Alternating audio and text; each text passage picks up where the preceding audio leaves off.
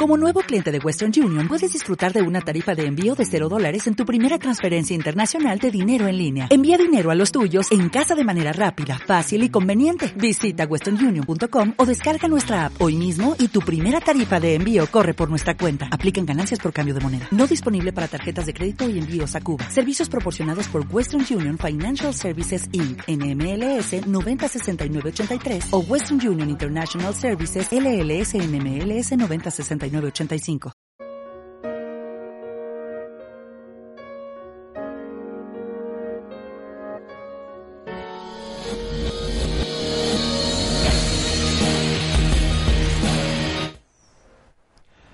Quizás has notado que hay aspectos en tu vida que aunque tú crees que lo trabajaste absolutamente todo, quizá en procesos de desarrollo de conciencia o procesos transformacionales y dices, ya trabajé todo de mí, ya no puedo trabajar nada más, ¿por qué sigo repitiendo lo mismo?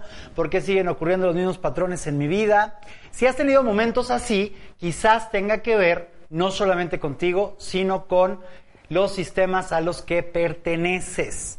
El día de hoy vamos a hablar de esto, es muy importante, quédate hasta el final, vamos a tener distinciones muy poderosas, un invitado espectacular y consejos prácticos hacia el final.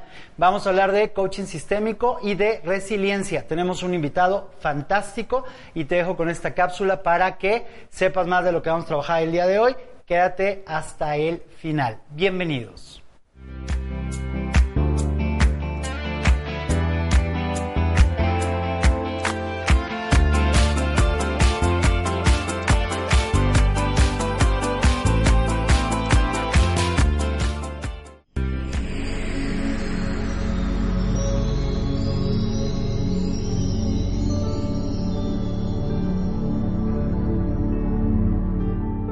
El día de hoy, en Extraordinariamente, vamos a tocar el tema del coaching sistémico. Desde la mirada sistémica, el coaching se enfoca en el trabajo con la familia extendida, empresa, comunidad, organizaciones, etc. Y permite ver las causas que afectan una situación determinada o generan conflicto. Se realizan preguntas circulares con la finalidad de marcar una ruta del conflicto. Luz Rodríguez nos comenta y comparte esta información. El coaching sistémico estudia cada situación basándose en las leyes sistémicas, delimitando el sistema principal con sus diferentes interconexiones. Se puede hacer de manera individual o grupal, siendo muy común en grupos organizacionales, siempre tomando en cuenta todos los factores que se relacionan con sus dinámicas particulares. ¿Cuáles son sus bases? Se fundamenta principalmente en la teoría general de sistemas, el coaching tradicional, la terapia familiar sistémica y las constelaciones familiares de Bert Hellinger. De todo ello es importante resaltar algunos puntos que provienen de la teoría general de sistemas. Por ejemplo, la cibernética, porque fija la atención en lo que sucede entre las partes y los acontecimientos que se relacionan, y sus respectivas pautas de conexión. Si observa algún patrón particular de conexión, muestra las pautas de interacción, circuitos informacionales, redes complejas de contacto o dinamismos en equilibrio constante. Una perspectiva cibernética no mira solo lo material, sino que dirige la mirada al espacio intermaterial, al espacio de la relación que se halla entre elementos inmateriales. También habla de la causalidad circular, retroalimentación, recursividad, homeostasis, autopoiesis y ecología. Forma también parte de esta perspectiva el constructivismo. Von Foester afirma que construimos e inventamos la realidad en lugar de descubrirla. Así que cada observador posee un determinado mapa del mundo que es construido a través de su propia experiencia y el cual a su vez es una representación del mundo que genera una determinada manera de construir lo percibido como la realidad misma. Por lo tanto, el mundo es producto de una proyección que parte desde el observador en la medida en que el mundo existe, siempre que exista un observador que al descubrirlo en realidad lo construye. El mundo explica nuestra percepción y nuestra percepción implica el mundo. También está presente el pensamiento complejo y este está relacionado con que el orden y el desorden están presentes en el mismo momento. Se relacionan entre sí, se necesitan y cada uno de ellos es lo que da verdadero sentido al otro, en donde se está en contacto o entran en contacto lo antagónico y lo complementario. La hermenáutica el conocimiento para darse como tal debe ser capaz de comprender las separaciones y las vinculaciones entre los objetos, ya sean estas cosas, seres o fenómenos. Lo fundamental reside en la articulación de separar, unir o relacionar. Bienvenidos a este programa el día de hoy y para poder profundizar en este espectacular y muy interesante tema nos acompaña el experto Adrián Franco. Él ha sido profesor de Derecho Constitucional en la Facultad de Derecho de la UNAM y en la Universidad Iberoamericana, y de Derecho Penal y Procesal Penal en el Instituto Tecnológico y de Estudios Superiores de Monterrey, Campus Ciudad de México. Es maestro en configuraciones organizacionales y business coaching. Está certificado como terapeuta familiar sistémico. Él es licenciado en Derecho, diplomado en Derecho Familiar. Es licenciado por la Universidad Nacional Autónoma de México. Diplomado en Derecho Familiar por la Universidad Iberoamericana. Es maestro en Derecho por la London School of Economics. Diplomado en Derecho de la Comunidad Económica Europea en King's College University de Londres, especializado en amparo por el Instituto de la Judicatura Federal alrededor del año 2000. Ha cursado técnicas de mediación de casos litigiosos y ha generado experiencia como mediador privado certificado por el Tribunal Superior de Justicia de la Ciudad de México en el 2017. Ha ganado la medalla Gavino Barreda, entregada por el Consejo Universitario de la UNAM en 1993, con decoración de la Ordain al mérito de la República Italiana en grado de Cavaliere, miembro del Ilustre Nacional Colegio de Abogados y del Consejo Mexicano de Asuntos Exteriores. Adrián también se ha desempeñado como abogado litigante en materia penal y de confianza, misiones diplomáticas y consulares acreditadas en México, con presencia o ha estado presente en Francia, Italia, Bélgica, entre otras. Ha sido director de procedimientos de investigación en la Comisión Federal de Competencia. Fue asesor del subsecretario de Asuntos Jurídicos y Asociaciones Religiosas en la Secretaría de Gobernación, coordinador de Asuntos Internacionales y agregadurías en la Procuraduría General de la República, consultor en soluciones sistémicas sociales y fue electo por el Senado de México como comisionado en la Comisión Ejecutiva de Atención a Víctimas en el periodo de 2013 a 2017. Así que el día de hoy está con nosotros Adrián para entrar en este maravilloso mundo del coaching sistémico. Le damos la más cordial bienvenida.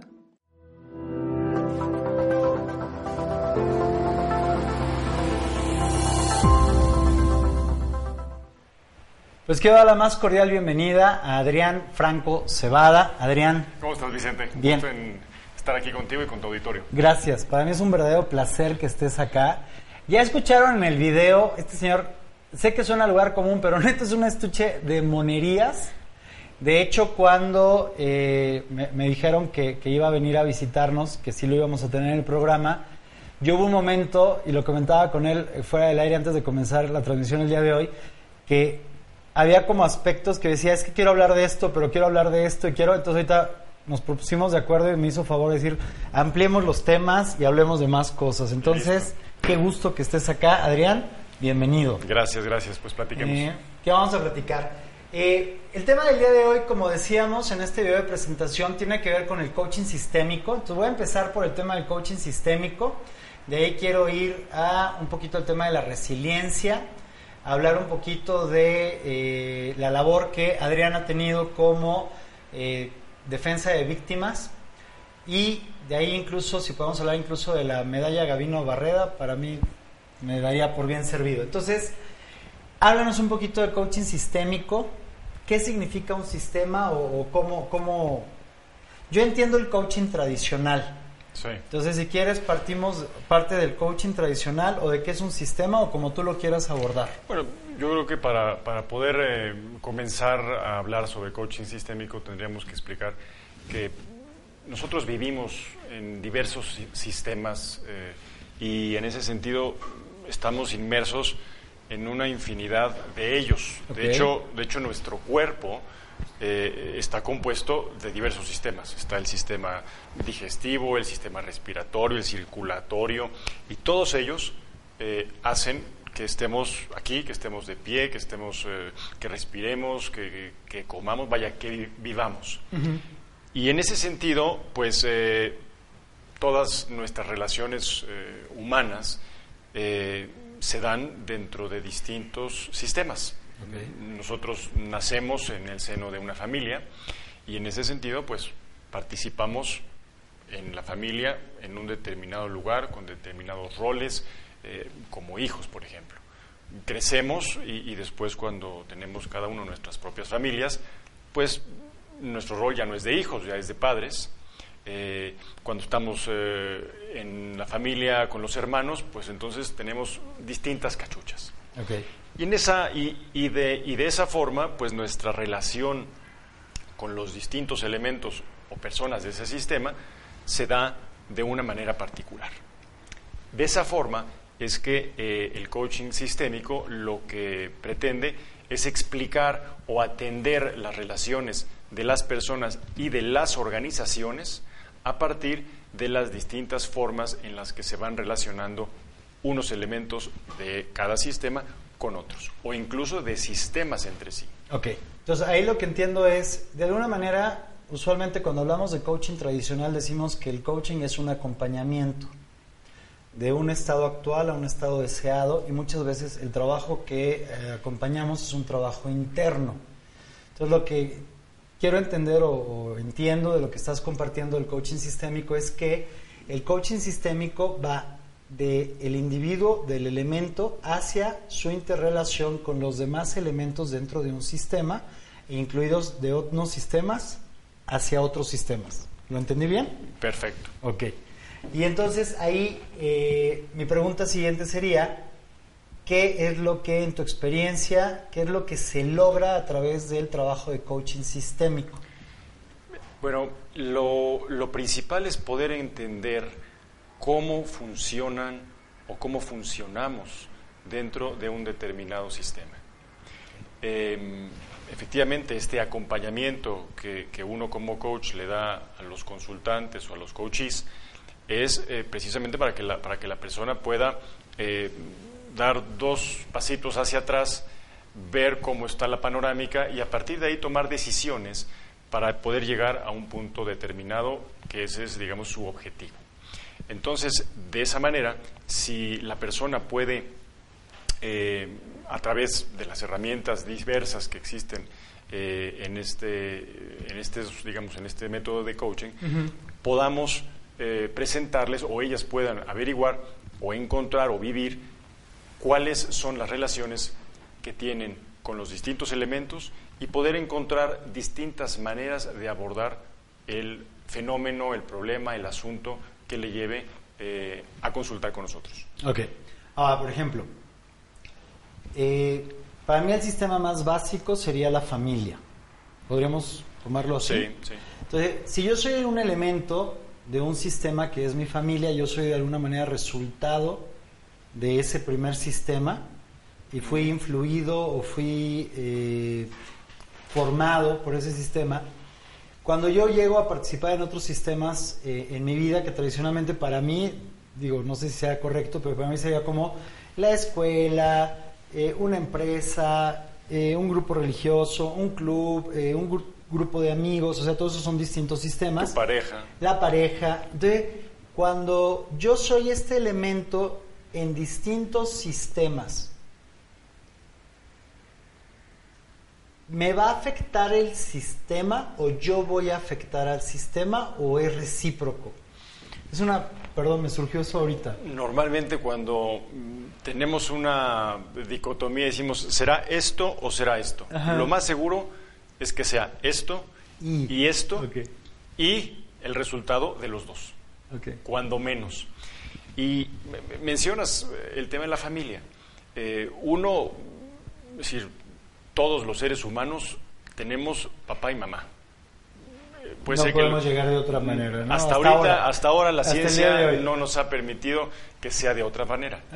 Eh, puede ser que los conozcamos, puede ser que no los conozcamos, pero venimos de ahí, de la unión de una pareja, de un hombre y de una mujer sin hacer mayor valoración al respecto, de ahí venimos y eh, de, esa, de esa manera nos empezamos a relacionar con otras personas en el mundo y con, y con el mundo exterior. Eh, yo mencionaba el caso de los, digamos, la primera relación es con los padres. Eh, quizá una segunda relación sería con los hermanos, si es que se tienen. si no se tienen hermanos, ya eso también implica una manera de estar en el mundo sin hermanos. Se, se, tendrá uno amigos o primos o en fin. Y a lo mejor, perdóname, y a lo mejor incluso si tengo hermanos, será algo distinto si soy el primogénito, si soy el de en medio, si soy el menor, o si hay ocho hermanos y estoy ahí perdido en medio, podría ser. Claro. Si son mujeres, si son hombres. Y luego, eh, pues esas relaciones o esas experiencias nos van dando elementos para comportarnos o para relacionarnos con los socios en una empresa, con los colaboradores en otra empresa, eh, con el jefe, con el subalterno, eh, en fin, y, eso de alguna manera pues nos va, como dijiste hace rato, nos va formando. un, un, eh, un, primer elemento que podríamos identificar son estas, digamos, reglas generales que vienen de la teoría general de los sistemas.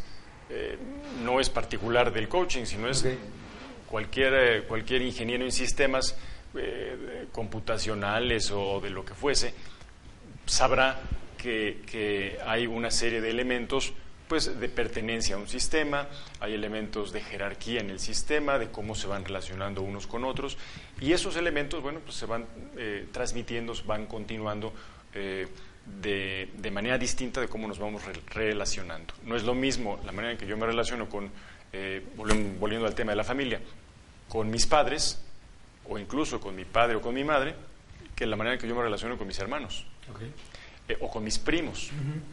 Y si eso lo llevo al ámbito de los negocios, eh, pues también será diferente en donde cómo me comporto yo con mi jefe, si es que lo tengo, cómo me comporto con mis socios, si es que los tengo, con mis colaboradores eh, o, con mis subalternos. Es decir, cómo, cómo, cómo se va dando las, las relaciones tiene que ver con lo que hemos aprendido y cómo eh, está dispuesto el panorama dentro de un determinado sistema, eh, quiénes llegaron primero, por ejemplo.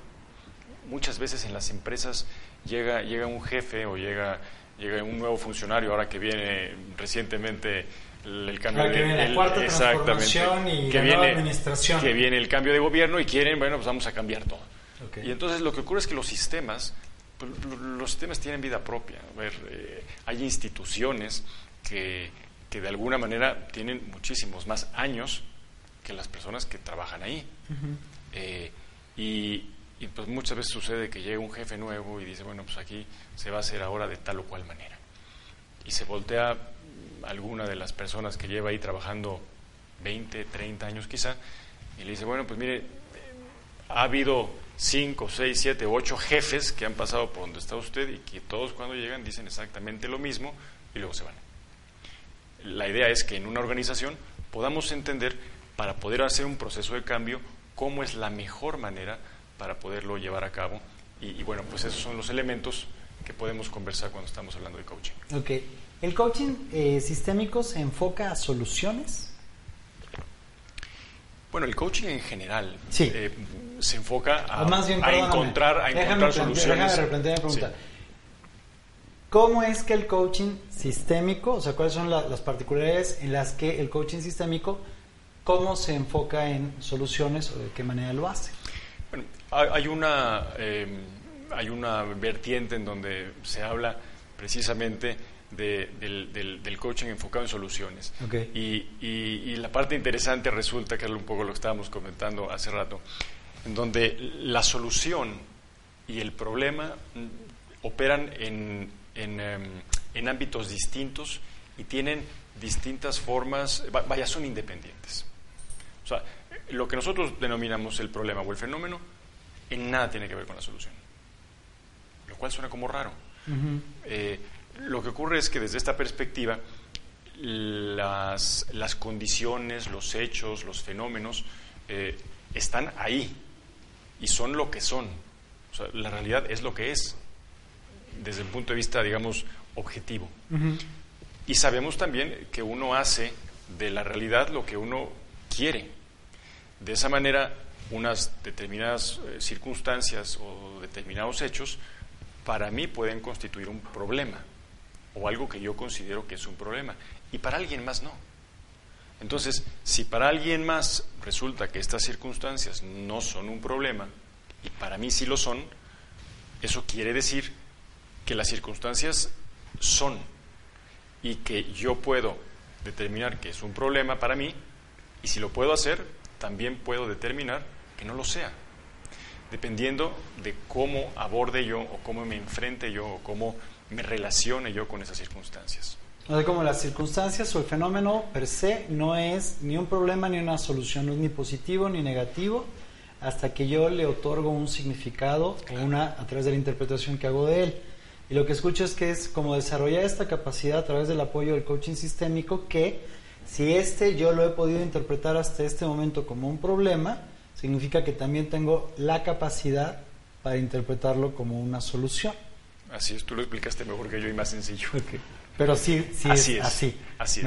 Entonces, yo de pronto lo que siento es que eh, en ciertos sistemas hay como, como, como entretejidos, entramados, todo enredado.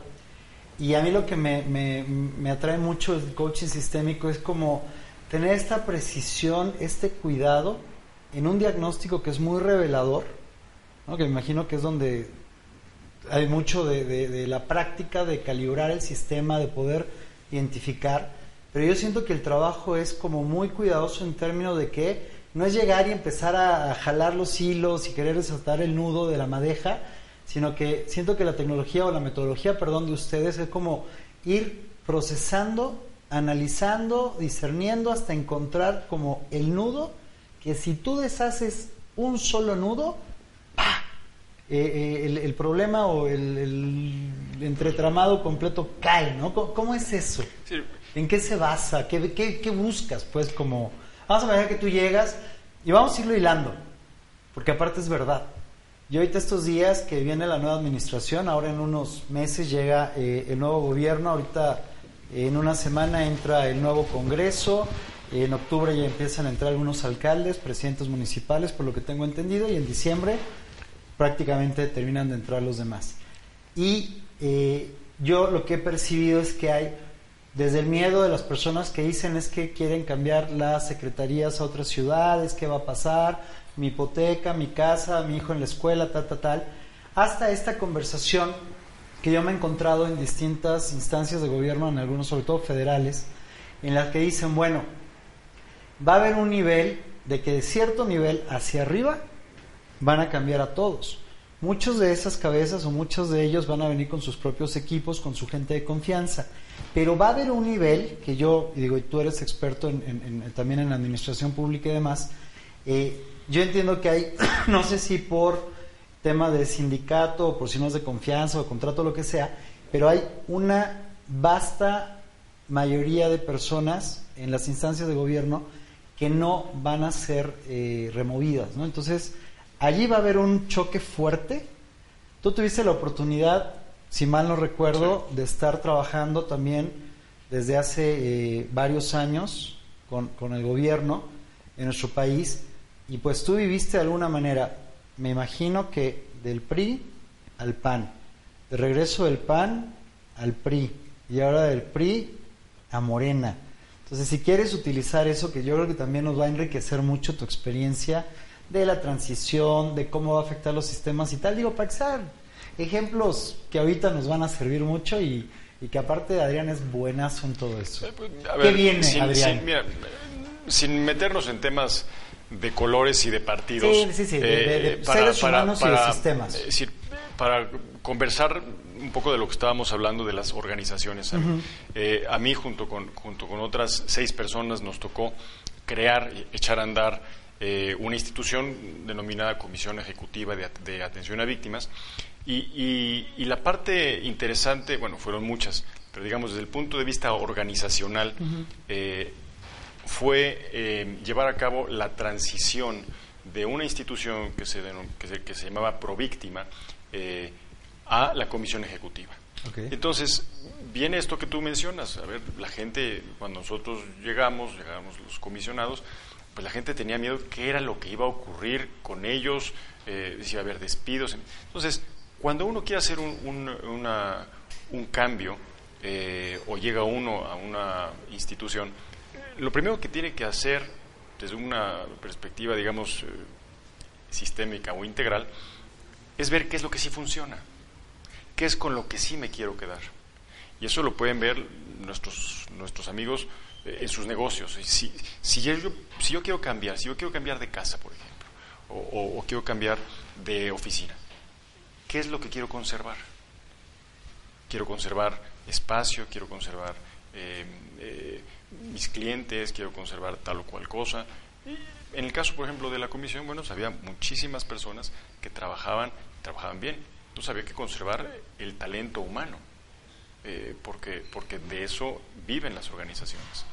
Y, de esa manera empezamos primero bueno, a hacer un diagnóstico, sobre todo con respeto, y con respeto a la dignidad de las personas, eh, y respetando el orden. Y, por el orden me refiero al orden de quién llegó al último, porque en un sistema eh, es importante reconocer que quien, quien llega primero pues, pues tiene, tiene antigüedad, tiene, eh, tiene precedencia. ¿Hay jerarquía en, en la llegada? Bueno, lo que hay es un hecho de que la persona que llegó antes, pues tiene un conocimiento y tiene un, una, em, una experiencia de todo ese tiempo en el sistema. Claro, o sea, ya, ya te entendí, perdóname. O sea, la jerarquía es otra sería la antigüedad. Claro y otra jerarquía podría, o sea, perdón, y otra dimensión podría ser la jerarquía. Sería otra distinción. Entonces, por ejemplo, vamos a pensar en el caso, hablamos del caso de la, de la comisión, a mí me tocó, eh, por azares del destino, ser comisionado y ser, digamos, uno de los directivos de esa institución. En ese sentido, si lo ves eh, desde una eh, perspectiva jerárquica, piramidal, bueno, pues sí, estábamos, éramos siete personas que participábamos del órgano pleno de eh, participación de esa institución. Pero éramos los que acabamos de llegar, éramos los, eh, éramos los nuevos. Si nosotros no reconocemos que como nuevos de esa, de esa institución, de esa organización que se estaba transformando, eh, pues mal haríamos en poder llevar a cabo una implementación de cambios sin reconocer y sin tomar la experiencia de todas aquellas personas que ya estaban ahí y que tenían un buen número de años trabajando en esa institución para la atención de personas en situación de víctima. Puede ser que, perdóname, puede ser que en una, en una organización, sea una empresa, sea un organismo público, sea eh, cualquier tipo de, de, institución. Estoy pensando ahorita en, un, una empresa, en iniciativa privada, en una empresa. Puede ser que alguien que ya tiene mucha antigüedad, aunque en el tema del escalafón o en el tema del organigrama eh, esté como en la base quizá más operativa, más táctica que estratégica, pero que tiene ya buenos años allí. Puede ser que tenga una influencia y un poder más grande que incluso que alguien llega a un nivel jerárquico muy alto. Pues ahorita me vino a la mente algo y apóyame un poquito a cuadrarlo. Hace como eh, probablemente 16 años yo me dedicaba a vender sistemas de seguridad pública para gobierno federal, estatal y municipal. Y entonces una empresa eh, en la que yo participaba, eh, éramos distribuidores de, una marca y tal para, para, para equipos de radiocomunicación de dos vías y tal. Y el chiste es que la empresa era formada o había sido fundada por un señor que después la dejó, se hizo de socios, la dejó con los socios, se retiró a vivir a otra ciudad y vino su hijo a ser como el director general de esta empresa, ¿no?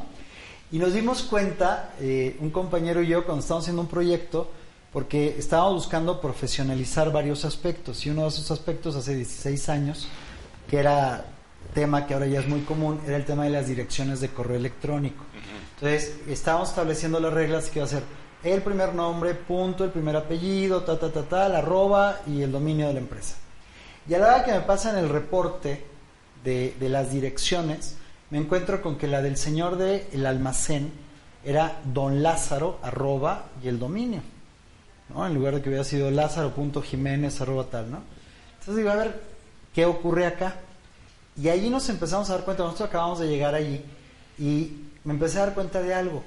Este señor del almacén tenía más poder sobre los técnicos, sobre los vendedores y sobre prácticamente la mayoría de las, em, de las personas de la empresa que el director general.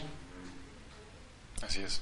Ahí ese es un caso, puede ser un caso del libro de texto en donde en donde la pregunta es quién es el director, quién dirige, realmente dirige el, el, el, el titular, el que tiene la puerta y la oficina grande, o, o es don Lázaro. Y, y seguramente para poder hacer una implementación de un cambio dentro de esa organización, eh, el director podría recurrir a platicar y conversar con don Lázaro y obtener, no te digo yo su, visto bueno, pero sí su participación para que sea un proceso colaborativo y de co-creación, de manera tal que si se quiere llevar a cabo un proceso de cambio, sea autogenerado y no impuesto, porque el impuesto, ten la absoluta certeza de que al tiempo eh, se va a revertir. O sea, la esfera de influencia en una empresa, en una organización, la esfera de influencia va en 360 grados. Puedo influir a los de abajo, a los de arriba, a los de al lado, y los puedo influir para bien o para mal, de manera positiva o negativa, o de una manera que sume para la empresa o que reste. Entonces, lo que escucho allí es como, si estoy frente a un sistema, a un, equipo, a, una- un sistema, requiero identificar lo- los polos de mayor influencia, sea por antigüedad, sea por pertenencia, sea por equilibrio, jerarquía, por aceptación o reconocimiento, que ahorita te voy a pedir que Sí. ahondemos en esos principios, para poder llevar a que fluya un proceso de cambio, de adaptación, y que no sea eso una fuerza que vaya en contra, una energía, porque si no sería un bloque, un, un bloqueo, que don Lázaro lo fue. O sea, don Lázaro era como, faltaba trabajar un día o dos días y la empresa Claro, y- se paraba. ¿Y dónde está don Lázaro? ¿Eh? ¿Y dónde está don Lázaro? Ahorita no sé, No, pero- no, no, pero me refiero, no llegaba a trabajar, algo sucedía con don Lázaro y todo el mundo estaba pendiente de qué era lo que ocurría con él. Ah, ajá, exacto. Sí, todo, era, todo el mundo era así de, busquen a don Lázaro, ¿no? Porque la, la empresa no funcionaba si no estaba. Así es, así es. Ok. Y, y- y bueno, tú lo has, tú lo has mencionado, la, la, la, la idea de poder reconocer que nuestras relaciones eh, como personas y nuestras relaciones como organizaciones empresariales o gubernamentales o sociales, eh, pues se, se dan a partir de una serie, eh, eso, de los, digamos, de los principios generales de los sistemas y eh, uno de ellos, por ejemplo, es el, es el, es el, es el principio de pertenencia.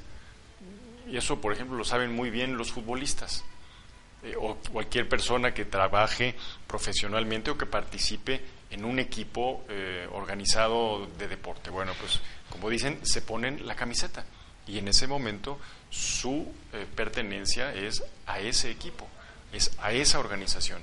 Y, y puede ser que les toque jugar contra el equipo, eh, digamos, el equipo contrario sea del el- el- el- el equipo de donde viene, Ok. pero va a ser su mejor esfuerzo para meterle el gol al equipo, pues que sí, hace dos meses o un mes, pues era el equipo cuya, cuya camiseta portaba. Cuyos Entonces- colores defendía. Exactamente, exactamente. Quizá por eso, por ejemplo, en el caso de la FIFA, prohíbe que una persona cambie de camiseta eh, una vez que ha utilizado una camiseta de alguna selección nacional. Ok. Sí, porque sería ya algo eh, dimensionado. Y tenemos casos de jugadores que son eh, do- que tienen doble nacionalidad Ajá.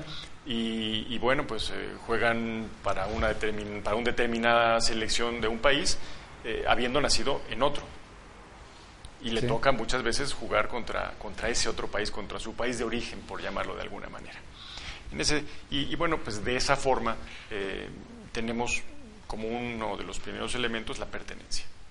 Ok, esa es la pertenencia.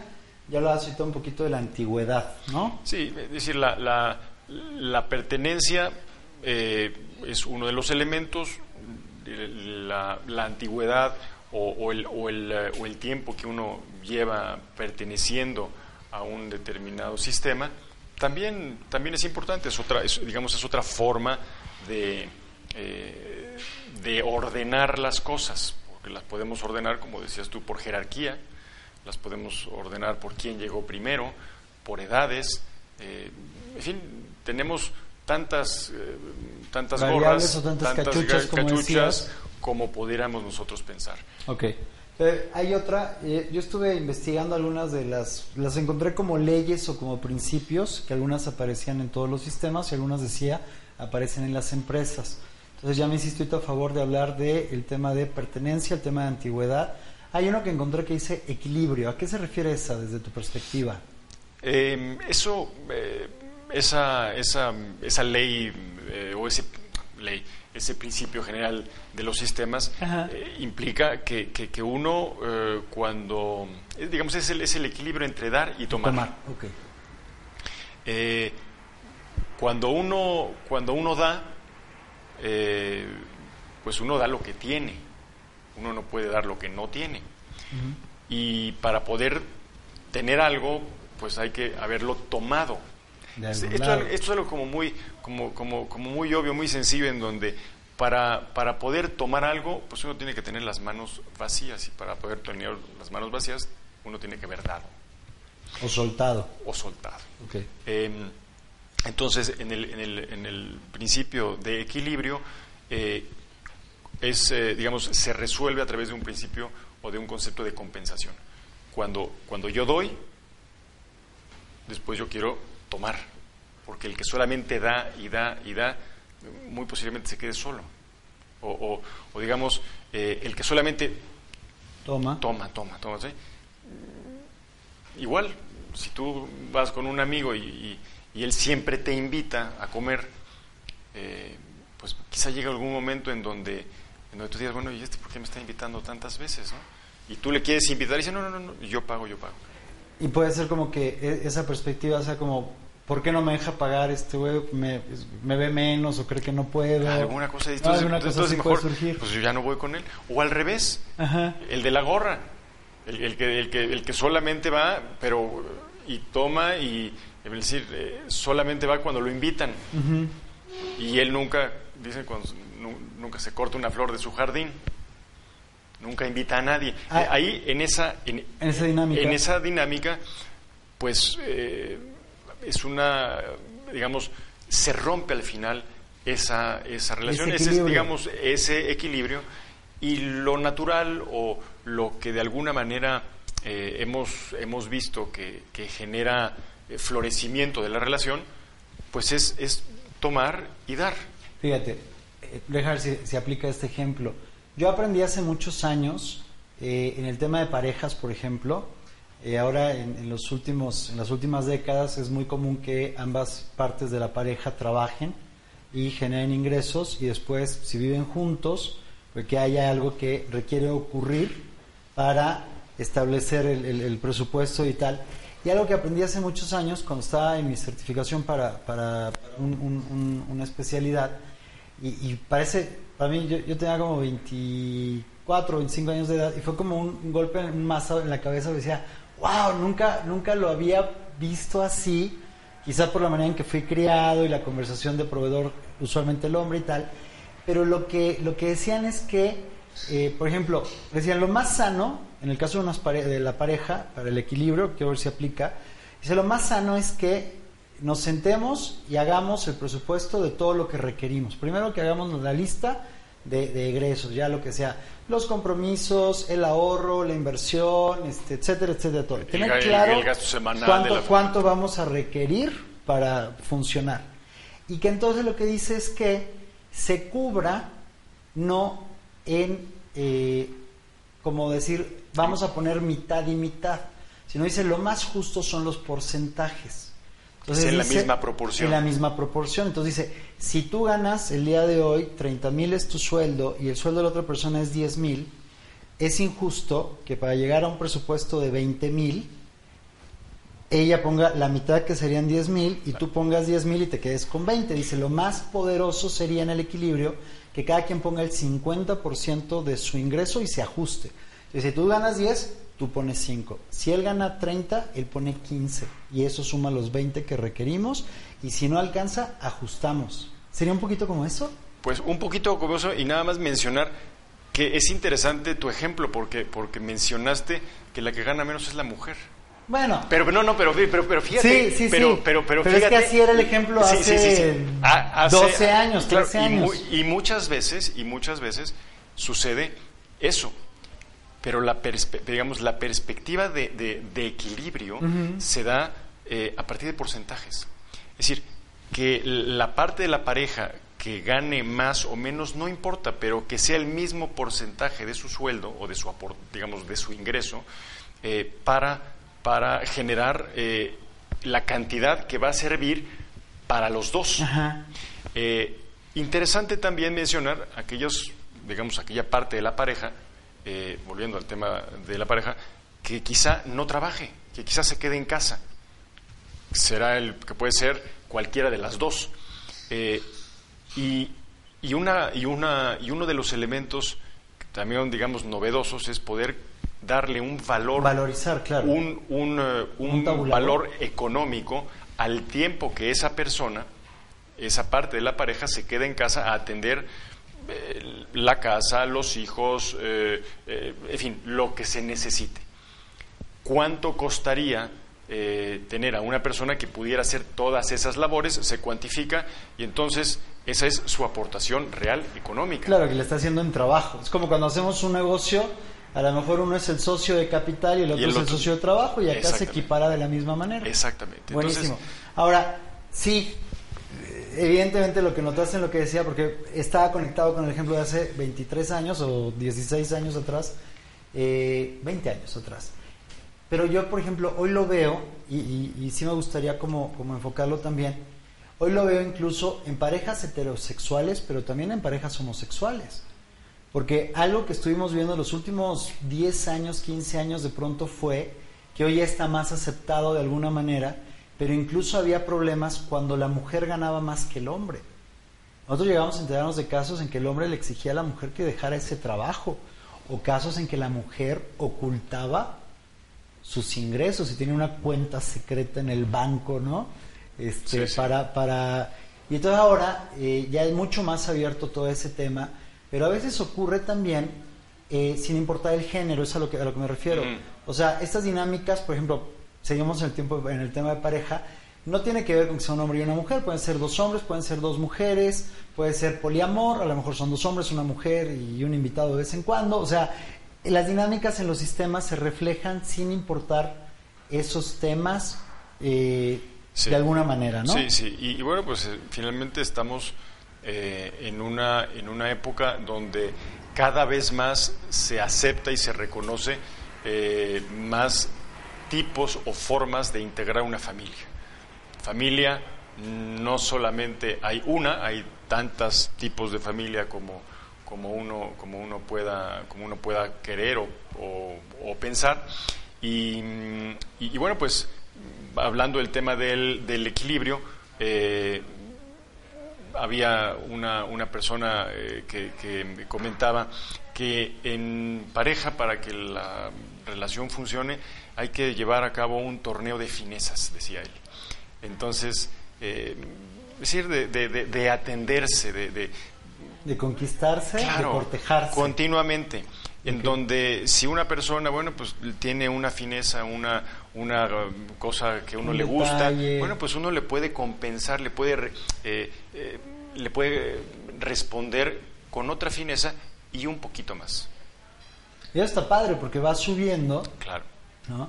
Yo a veces el ejemplo que uso cuando hablamos de los temas de pareja, digo, cuando la relación de pareja se establece desde un contexto de necesidad o escasez, o de yo creer que la otra persona me va a completar o me va a hacer feliz, ¿no?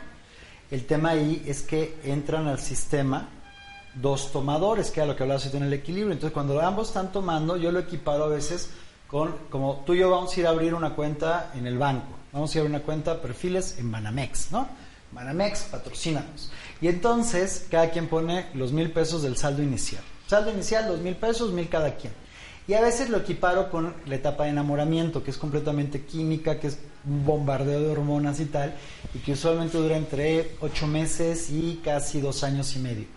Y yo digo, si ambos cuentavientes se dedican solamente a hacer retiros, retiros, retiros, retiros, retiros, eventualmente el saldo de esa cuenta va a terminarse y van a decir, ¿qué pasó?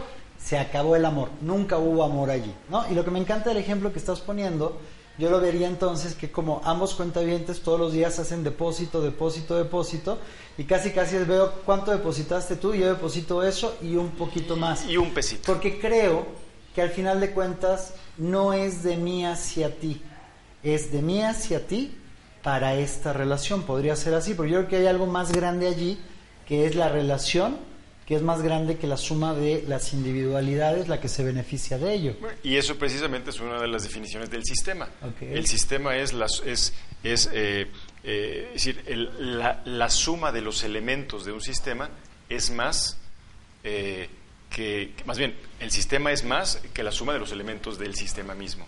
De manera tal que efectivamente tenemos una pareja, volviendo al tema, y bueno, pues sí, tenemos la individualidad eh, de, cada uno y además tenemos la pareja como un ente distinto e independiente de cada uno de los miembros de la misma. Entonces, volviendo a la cuestión, por ejemplo, empresarial, tenemos la organización, la empresa, eh, el, negocio, y el negocio ese es, ese es uno. Y cada uno de los miembros que trabajan en ese negocio incluyendo a don Lázaro, eh, tiene su individualidad. Y cada uno aporta eh, la parte buena, sus, cosas buenas, sus cosas malas, para el objetivo del negocio, para el objetivo de, eh, digamos, de la empresa.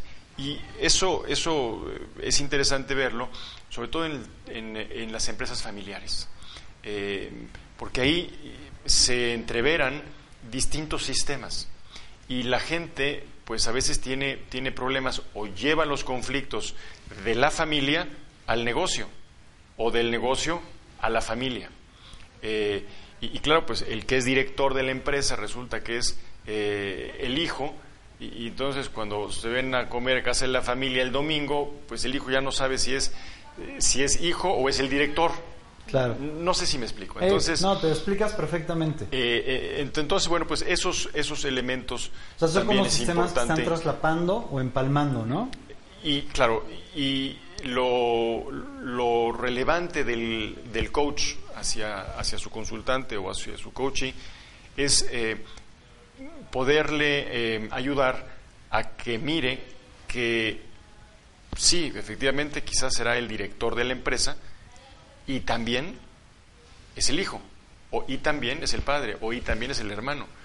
Y el y es importante en tanto que funciona dentro de un sistema y eso no le quita el hecho, ni lo hace más ni menos, de que deje de ser el hijo, el padre, el hermano, el jefe en el otro sistema. Wow, eso que dices es algo súper poderoso porque, por ejemplo, en las empresas con las que estamos trabajando ahorita, que, que son nuestros clientes, eh, Estamos trabajando con eh, su personal como coaches y como cliente de la empresa y tal, ah, sobre todo en empresas familiares y también en empresas no familiares, pero ahí, ahí es mucho más marcado esta, esta y tal, porque además está sumando este tema eh, multigeneracional ahorita en las empresas.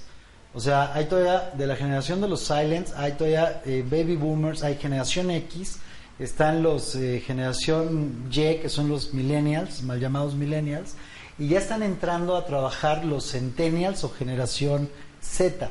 Entonces, ahí de pronto, eh, el otro día estaba viendo el caso en una empresa en la que el abuelo le está trasladando al nieto, porque nadie de la generación de los hijos se quiso hacer cargo o participar del negocio, entonces le está trasladando como la parte de eh, la dirección, el liderazgo tal, y ha sido un tema brutal, porque además de que son abuelo y nieto y fuera de, o sea, están colapsándolo todo, y además el abuelo de pronto te cuenta que está ofendido porque dice, es que le he marcado ocho veces y no me contesta.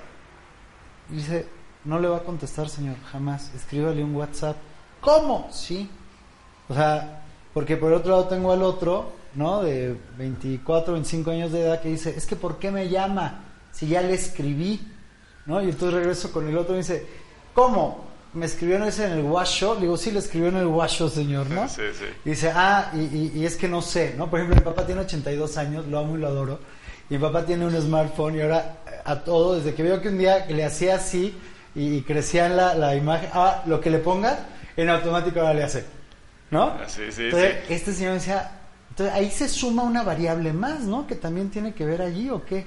Bueno, pues mira, no lo había yo pensado y, y sí, es, es, es la, em, eh, digamos, la novedad o, la, em, la juventud de un, de un nuevo de un nuevo elemento en el, en el eh, sistema y cómo se relaciona con el pues con los elementos anteriores pero es un poco lo mismo en tanto que bueno, pues el, el nieto eh, quizá pudiera eh, mirar, y volvemos al tema del respeto, en donde, eh, y por respeto no me refiero a la parte moral, sino, sino de reconocimiento de que hay alguien o muchas otras personas que llegaron a, este, a, esa empresa antes que él. Y en ese sentido, si nosotros hiciéramos una línea de tiempo, pues el nieto estaría en el, en el último lugar. En la línea de jerarquía quizás sea el primero. Pero volvemos al caso de don Lázaro. Quiere implementar y que su empresa funcione bien, pues reconozca que el que está hasta el número uno de la línea generacional o la línea de tiempo, pues es don Lázaro. Y si eso lo logra hacer el nieto, quizá tenga unos resultados eh, diferentes. No quisiera yo decir que es la solución, pero eh, algo cambiaría porque ya desde esa perspectiva él estaría en otro, en otro lugar, en un lugar distinto que, le permite también tener mayor fortaleza para poder tomar decisiones, reconocer eh, los éxitos y las bondades de la empresa de que se trate. Buenísimo. Entonces, mira, para, para cerrar esta parte y que nos dé un poquito el tiempo para hablar de resiliencia y de otras facetas que tú tienes que me gustaría abordar antes de que terminemos, lo que yo entiendo entonces es cualquier sistema es susceptible de ser mejorado, de ser resuelto, de ser sanado. Hay aspectos que hay que tomar en cuenta, hay dinámicas que hay que saber leer o calibrar y hay manera de poder apoyar a través de herramientas a través de la metodología para elevar los estándares de, resultados. ¿no? Y, creo que fue muy claro con los ejemplos que pusiste y con las distinciones que fueron muy profundas que, que, nos compartiste. Lo que te quería preguntar acerca de la resiliencia, porque me quedé pensando en ello desde hace ratito que platicábamos. Eh, me encantó la manera en que estabas definiendo el papel de la víctima y lo que ocurre en el contexto, en el entorno de la víctima. Entonces, si podemos, regálame tres minutos a, abordar un poquito ese tema. Eh, resiliencia, eh, lo, lo, que mencionamos ahorita que veníamos caminando hacia acá un poquito para compartirlo, porque creo que sea algo muy valioso para que mi auditorio lo escuche. Entonces, arránquese. Bueno, eh, en el contexto actual en nuestro país, hablar de personas que han eh, estado en situación de víctima es, es un tema doloroso, eh, es un tema eh, y es un tema que debe ser abordado con el mayor de los respetos para las personas que han estado en esa situación o que hemos estado en esa situación. Em, parto desde esa, digamos, desde esa desde esa base. y, reconociendo, sobre todo, la dignidad de cada una de ellas. Eh, en los, eh, y, hablo, digamos, eh, de manera general, hemos, hemos visto, sobre todo desde una perspectiva eso, integral, que el fenómeno de víctima victimario es un fenómeno, eh, es un fenómeno circular. Eh, es un fenómeno en donde la gran mayoría de las personas que eh, han sido, se han comportado desde una perspectiva de victimario, anteriormente, en algún momento de su vida, han sido, han sido víctimas de algún tipo de, digamos, de hecho. Entonces, em, eso eso es, y, eso si lo podemos mirar, nos podría dar una, eh, un, viso de cómo poder abordar el fenómeno de violencia tan importante eh, que, hay, que, hay en, que hay en nuestro país. Eh, y también la otra, el otro elemento es que las personas que se, que se han encontrado en una situación, en una situación digamos, de víctima, también pues tienen la posibilidad, eh, el derecho eh, de, dejar este lugar a través de un proceso de restauración eh, que está, digamos, está previsto no solamente en la ley, pero está reconocido como, como, como, un proceso de justicia restaurativa. Es decir, de una serie de elementos que le permitan a la persona en primer lugar, pues tener eh, acceso a la justicia, tener conocimiento de la verdad, saber realmente qué fue lo que ocurrió, eh, tener un proceso de reparación, reparación del daño, y me refiero no solamente del daño económico, sino también del daño eh, anímico y personal. y finalmente poder recuperar su proyecto de vida a partir de, de mirar este hecho y bueno, pues sí, efectivamente es un hecho que sucedió, es un hecho que está, que fue parte de la vida de las personas y de ahí ir hacia adelante. Ok, y me gustaría cerrar esa parte con una pregunta muy importante. Decíamos hace ratito que nadie puede apoyar a otra persona que no quiere ser apoyada, nadie puede ayudar a alguien que no quiere ser ayudado. ¿Qué, qué puedes ver en esta persona que fue víctima y que va en, un proceso, en un camino que muy probablemente va a terminar siendo este posteriormente un victimario, porque para mí más que incluso que un círculo vicioso es como una espiral descendente que va arrastrando a otras personas, va involucrando y va llevando a situaciones cada vez más, eh, más duras en los sistemas. Entonces, ¿qué ocurre allí? Eh, por ese lado, cuando cuando hay alguien que lo que he escuchado a veces en las personas que han sido víctimas de cosas, como tú dijiste, parto igual del respeto, de, la dignidad y de, honrar lo que vivieron. Pero también de entender que muchas de esas personas a veces dicen, es que yo ya no tengo por qué vivir. O algunas dicen, es que yo la única razón por la que quiero vivir es para haber castigado a tal o haber muerto a tal. O... Y entonces de alguna manera yo creo que, la venganza o, este resarcir de alguna manera, eh, a veces no por vías legales, a veces no por vías este, eh, legales jurídicas, me parece que eso no puede ser el propósito de vida de alguien. Entonces la experiencia que tú has tenido muchos años en distintos espacios federales, estatales, locales, internacionales, apoyando a víctimas, creando contextos, espacios cuando se les permitió y cuando no, pues no, pero que sé que estaba en ti esa, esa, ese propósito, esa que es como una vocación y tal. Eh, si hubiera alguien que nos está escuchando ahorita que, que ha sido víctima de algo y tal, y que está en esa situación de pensar, no tengo un sueño, no tengo un propósito, perdí a mi hija, perdí a mi pareja, o yo sufrí esto, y que le cueste ahorita trabajo encontrar una, una manera de rediseñar su visión de vida y tal, ¿hay algo que les podrías o que nos podrías, por favor, compartir para apoyarles? ¿Como una herramienta o algo? Pues, pues mira, la, la, pregunta eh, te la podría responder diciendo que eh, a, esta, a, esa, a esa persona, eh, hipotética o no, en primer lugar, si nos está escuchando, es que está viva.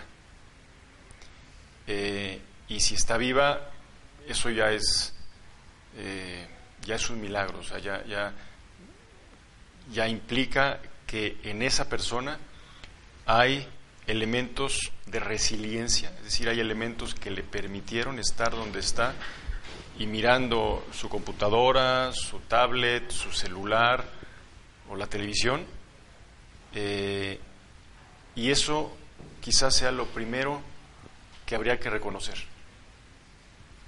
Y a partir de estar vivo y a partir de, dar las gracias a, a quien fuese, de estar pudiendo, escuchando esto, a partir de ahí, ir un día a la vez. Un día a la vez. Y mencionaste eh, esta intención que pudiera tener alguna persona de retribuir eh, esa, esa, violencia y, hablaste de una espiral descendente. Curiosamente, así como hay una, un torneo de finezas, eh, la parte opuesta del torneo de finezas, eh, pues, pues es esta otra en donde ante la violencia yo quiero devolver la misma violencia o el mismo daño que me hicieron y un poquito más. Y eso, como en algún día dijo Gandhi, eh, si hacemos ojo por ojo un día nos vamos a quedar ciegos todos.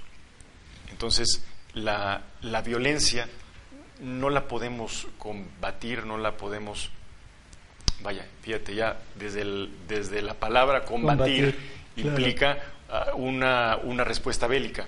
Digamos, la violencia, mm, si a la violencia la enfrentamos con violencia, lo que vamos a tener como resultado es más violencia. Y eso lo hemos visto en los últimos años eh, y quinquenios en México. Y es necesario que podamos utilizar medidas distintas para poder llegar a soluciones y a realidades diferentes. Ok, pues muchísimas gracias. Vienes otro día si te invito. Cuando quieras, claro que sí. Mucho y creo que hay muchas cosas muy valiosas. Creo que se dieron cuenta de que Adrián literalmente es un caballero. Eh, estas finezas que él comparte. Y aparte, literalmente en más de un sentido es un caballero porque por ahí tiene un, un, reconocimiento, un premio que recibió en, en, Italia, donde literalmente lo reconocen como cavaliere, que para mí significa eso, caballero. caballero, qué placer haberte tenido el día de hoy acá. Gracias. Eh, voy a mandar a la recomendación del libro de la semana. Cuando regrese ya eh, el caballero no va a estar aquí conmigo. Les voy a dar los avisos parroquiales del cierre del programa y de verdad de verdad, de verdad, eh, quedamos en otra ocasión para, para continuar con esto.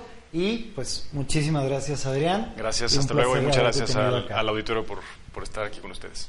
Gracias.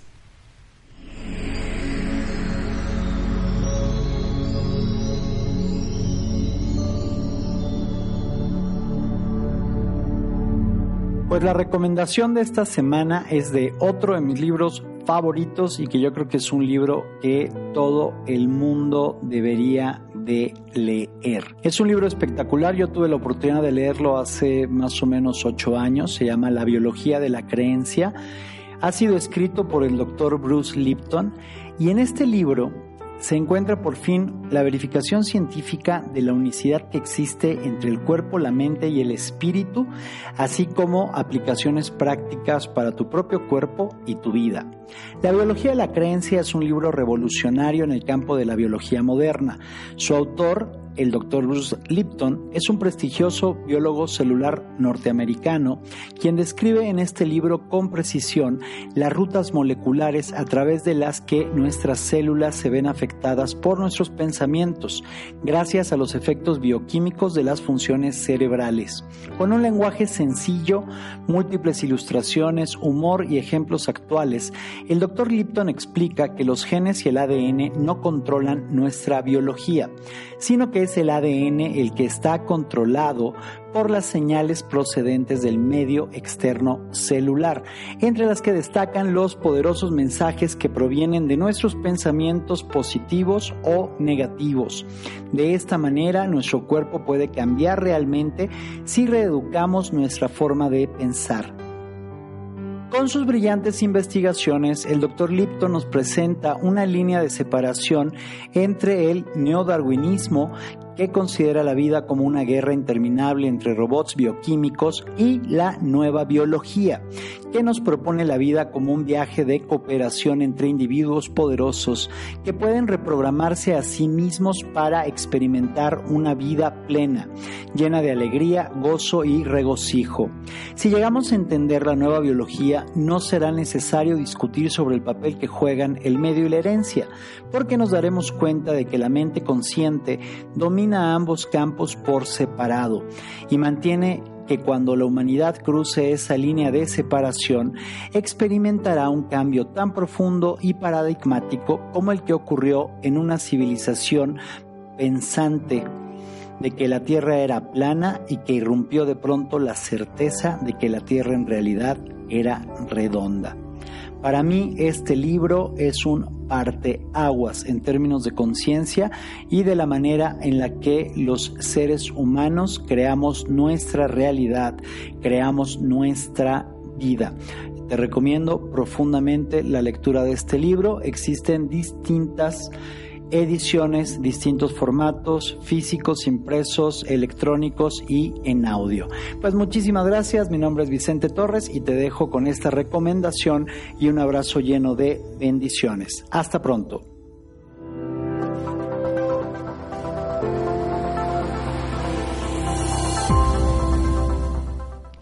Pues para mí fue un verdadero placer tener aquí el día de hoy a Adrián Franco Cebada. Espero que hayas tenido un cuaderno y una pluma para anotar, porque hubo varias perlas que compartió, chicos. Y si no, la buena noticia es que se queda grabado este programa. A quienes estuvieron con nosotros en vivo, muchísimas gracias por el favor de tu atención. A quienes nos estén viendo grabado, pues buenos días, buenas tardes, buenas noches, según sea el caso, y bienvenido a donde sea que te encuentres. Antes de irnos, el día de hoy quiero hablarles rápidamente. Hoy es martes 28 de agosto del 2018. Y tenemos prácticamente un mes que arrancamos eh, un programa de coaching gratuito, 100% en línea, que se llama Reto 30 días Quantum. Y lo que quiero compartirles es que vamos a comenzar el próximo ciclo este primero de septiembre y el día de mañana, miércoles 29 de agosto, a las 9 de la noche, voy a hacer un Facebook Live en la página de Quantum. Recuerda, arroba yo soy Quantum o facebook.com diagonal yo soy Quantum. Vamos a un Facebook Live a las 9 de la noche para compartirte todos los detalles. Y te cuento rapidísimo, porque si estás viendo esto grabado ya pasó y no alcanzaste a inscribirte en septiembre, inscríbete en octubre, noviembre o en diciembre. Es un programa espectacular. Es un programa que estamos eh, diseñando en su primera etapa para un año.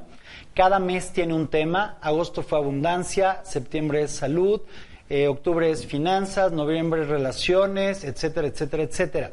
Además, tenemos cinco eh, temas por, eh, por distintos días, son 30 días, entonces son seis vueltas de cinco temas, que tienen que ver de manera multidimensional, está ligado con salud, productividad, finanzas, conciencia y relaciones. Entonces, estamos trabajando todos los días, nuestros participantes reciben un audio en las mañanas que se llama Despertador de Conciencia. Son audios de aproximadamente 5 a 7 minutos con reflexiones, con ejercicios, con mm, dinámicas para que vayan trabajando cada día.